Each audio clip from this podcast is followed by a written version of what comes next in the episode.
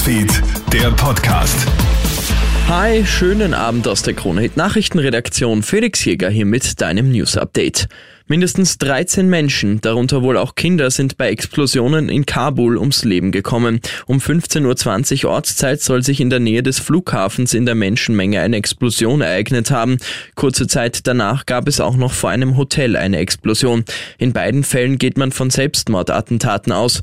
Auch einige US-Soldaten sind verletzt worden. Währenddessen hat die deutsche Bundeswehr ihre letzten Evakuierungsflüge beendet. Die letzten drei Flugzeuge haben Kabul in Richtung Usbekistan verlassen. Die Afghanistan-Krise und das Flüchtlingsthema lassen den Ton zwischen Grünen und der ÖVP immer rauer werden. Grünen-Politiker Johannes Rauch hat den Kurs der ÖVP ja als Schande bezeichnet.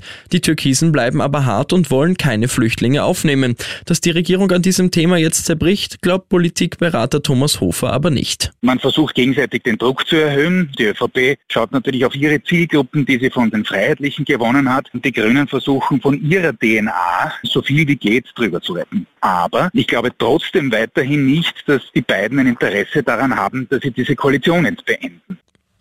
Ist es tatsächlich ein Done-Deal? Wie die spanische Zeitung AS nämlich jetzt berichtet, ist sich Cristiano Ronaldo mit Manchester City über einen Wechsel einig.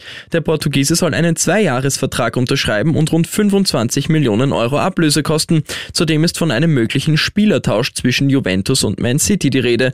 Der portugiesische Journalist Gonzalo Lopez berichtet sogar schon, dass es zwischen den beiden Seiten ein Deal ist. Wenn ja, dann wäre das ein Transferhammer im europäischen Fußball.